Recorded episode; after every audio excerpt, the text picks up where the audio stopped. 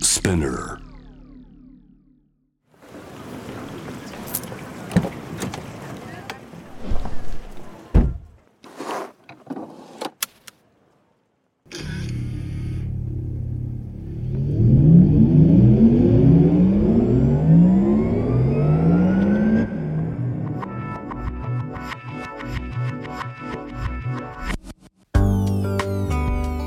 人生の中で絶対に叶えたい夢のリスト Bucket List ポルシェの創始者フェリー・ポルシェから脈々引き継がれる夢を追い現実にする勇気そんな夢への熱烈な信念は今もポルシェの大切なミッションです Driven by Dreams 夢を追いかけることで道を切り開き続ける方をさまざまな業界からお迎えしこれまでに叶えてきた夢の数々そしてこれから叶えていきたい目標や夢について伺っていきます Bucket List Driven by Dreams Powered by Porsche 夢を見る力で道を切り開き続けているゲストをお迎えして夢のリストについていろいろな角度からお話を聞いていきますナビゲーターは私シャウラですで今回はですね前田さんが来れないということで私一人で展開しているんですが今日のゲストはですね株式会社せーのの代表石川亮さんですよろしくお願いします。お久しぶりですね、元気ですか。元気ですよ 実は共通の友達がね、うん何人かいましていつでしたっけでも最 後実際お会いしたのも何年も前ですよねそうだね。でももう今結構前ですよ。もう何年も前になっちゃうかもね。りょうさんはうん。前田さんとつながりはあるんですよね、あ、そう、あの前にポルシェのイベント呼んでいただいて、はいはいトークショーみたいなところであの喋らせてもらいました。ええでまあなんかあの私はりょうさんの、はい。まあ、結構バブリーなうんうん。インスタは常に、全然バブリーいじゃない。やーバブリーですよ全然ですよ。見てるんで。ですけど、うんそこで思ったのがそもそもの話を知らないななるほとど。思ってもともと何者だったんですか、もともといやいや僕も本当高校卒業してうんずっと洋服の業界でもう30年目です。えでもともとはじゃあもうその売り場にいたってことだあ、ったんそうですですかそうです。もともと静岡出身が静岡で。へー静岡のその高校生の時にバイトで入らせてもらってたうん洋服屋さんにそのまま就職させてもらって、でえーと二十、歳の時に東京に出てきてそれはどういうやっぱりなんかファッションは東京っていうそ感う覚だだったんねですか,、なんかもうやっぱりこううーんお店にね毎朝行ってお客さん待ってるだけがつまんなくなっちゃったのかなうーんうんでファッションの仕事しかやってなかったんで、まあ、どうせやるんだったら一回東京行ってみようかなみたいなへえ、はいえでも静岡ってどうなんですファッションとしてやっぱおお茶の産地っていうイメージがあるんですけどそうですねで僕の地元はもう本当に富士山の麓でへえいいなとこで何育もってるんですねいや本当にでも何にもないんでうんやっぱ物足りなかったっていうのが一番大きいかもしれないね、あうんいつかやっぱり出たいなみたいな願望はずっとあったんですかそうそのここにいちゃいけないなっていうのだけあったんだよねずっと、あーなるほど、うん、小さい時からうね、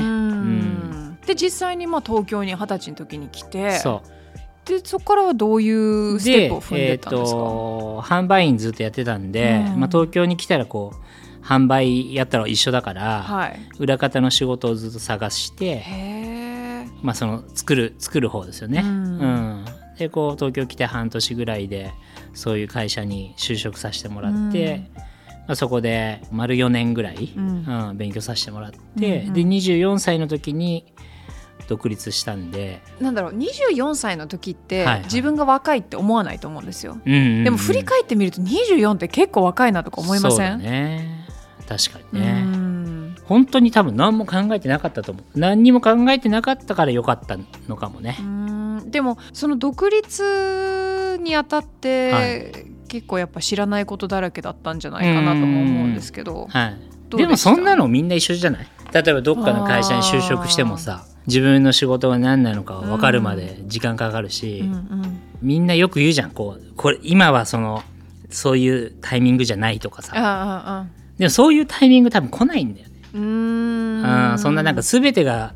パーフェクトにさなんていうの準備ができるタイミングなんて一生多分来なくて、うん、やっぱ自分のそのなんていうの覚悟というか、うんあーまあ、それだけだと思うよね。なんか見てるとあこれやろうと思ったら結構もう次の日ぐらいからなんかやってそうなそうそうそうそうイメージがあってうんそれはじゃあずっともうもっとみたいな。もうずっと一緒今日も海外とズーム会議してたんですよ、はい夕方うんでも途中で違うことになっちゃって、もううん席外して違うことやってたり とか勝手にあもあうじゃあそものう時にやらないと気が済まない、気が済まない。ってなるとでもやっぱり若い人にアドバイスするんだったら、うん完璧なタイミングはないからやりたいことがあるんだったあらもう今すぐやった方がいい。そうそうそうな何がみんな怖いんだろうと思っちゃうの 怖くなかったです24歳で。何も怖くないよえー、でもなんかやっぱこう失敗したくないとか。あじ例えば、まあ、あの両者の場合どうだったか分かんないけど、うん大体やっぱり会社を立ち上げるで借金をしてとか、はいはいはいそういうスタイルじゃないですあかーそうやってだんだん拡大していく、ーうんこの借金返せなかったらどうしようとうんか、うんそういうのは全然なかったですうんうんまああのー大変な時も何回もあったんですけど、まあ、それも含めて仕事っていうかああーー大変な時もね、うんうんううんんだから大変な時ってどういうことがあったんですかいやもう本当に会社潰れちゃうかけたこと何回もあるしそうなんだそうそうそうそ今はそのバンキッシュと、うんはいそして FR2 ですよねそうででもすなんか見てるとそれ以外にも結構いろんなことをう、うんもちろんまあ、カフェが始まったりとかそうですよね行きましたよ、た、うん行った京都京都のカフェ行きましたああよりがとりょうさんのやってるブランドは結構じゃあ若い人にうんうん人気っていうう、そうだねなんかまあもともとは FR2 はうんうんその日本人に売れなくてもいいよっていうスタンスで始めたっていううかん設計をして、どうやってこうあアジアの人たちに刺さるかなっていうのを計算しながら作っていったんですよ。へえうん、でまあそれがまあ本当にうまくこうアジアの人たちに愛してもらって、うんお店がほ外国人で溢れるようになって、うんでそれを見て日本人が買うようになったんだよね。なるほどうんじゃあもう逆輸入的なみたいな感じじ最初だから日本のブランドってみんな分かってなかったと思う、まあそれをずっとやっていて僕はもうその欧米のブランドにどうやって勝つかっていうのをずっと考えてて、まあ、日本人は特にそうなんだけどどうしてこう欧米の人たちの方が自分たちよりかっこいいって思っちゃってんのかがずっとなんだろうしっ悩くみりのしっくりきてなかった、種うんうんなんかこれだけインターネットつながってて世界中の人が同じものを見てるのになんでアジアの人たちの方がこう下に見られるのかなとか、うんそこがやっぱ不思議でもっとだからそこに何だろうアジアの代表としてあの世界に打って出れるようなブランドにするにはどうしたらいいかをずっと考えてやっうんで、まあ、それが、まあ、うまくいってこれから本当に世界戦だっていう時に、まあ、コロナが来てうんで一回こう世界と何ですか分断されちゃったじゃないですか。でまあしょうがないから国内向けにプロモーション切り替えてどうやって日本人に売るかをこの3年間やってきてで全国にこうなんだろう車作って移動販売したりとかねう、んうんいろいろこう試しながらうんやらせてもらったんですけど、うん、そうだね、まあ、そこで結構日本の若い、えー若者に、うん、刺さるようなプランでやってきてたんで一気にそういうお客さん増えたかもしれないんですけど、まあ、去年の8月ぐらいからね海外とまた行き来が始まってコロナ前の売り上げもう抜いてぐらへいーぐらいの勢いになってるんで。笑みがこぼれましたねええ本当 にそう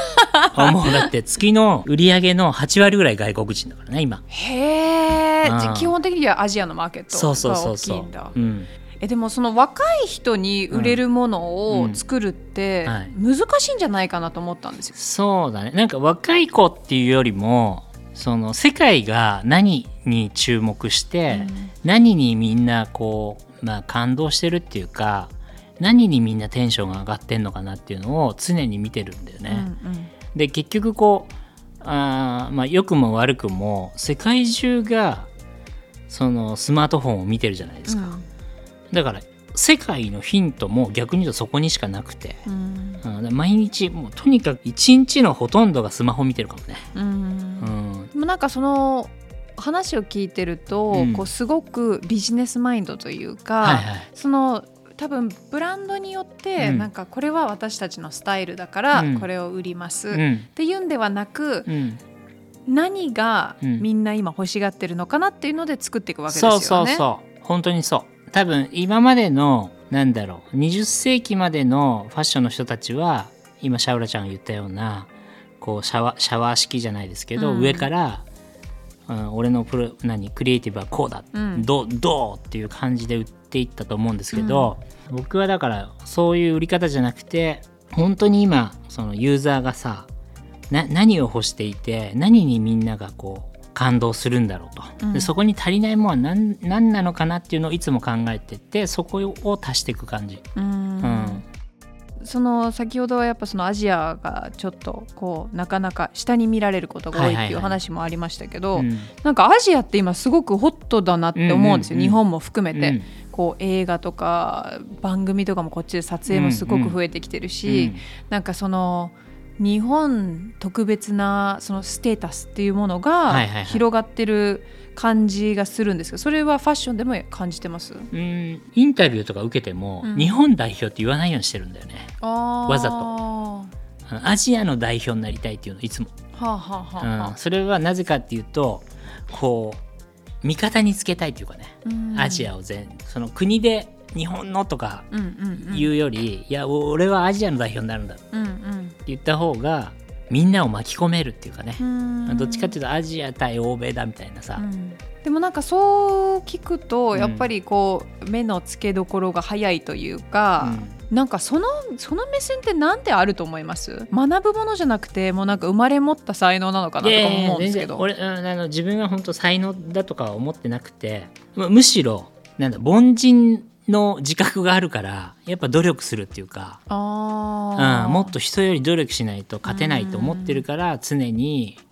お客さんになりきるっていうかね、うんうんうん、本当いつもいつも言うんだけどどこ行ってもそういうふうに考えちゃうというか、うん、うん、俺だったらあそこに職業病そうあそあそこにレジ置かないなとか、う あんー俺だったらこの店長クビにすんなとか怖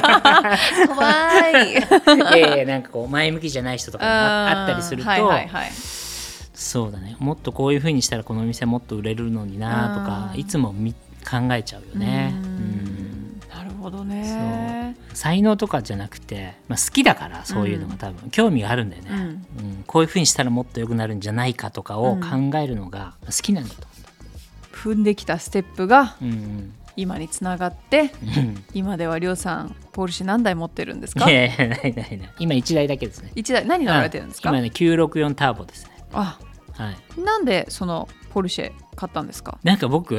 その小学生の時に父親に1回だけ学校を休んで、東京モーターショーに連れてってもらったことがあるんですよおー小学生の時に。じゃあお父さんも車好きあすごい好きみたい、うん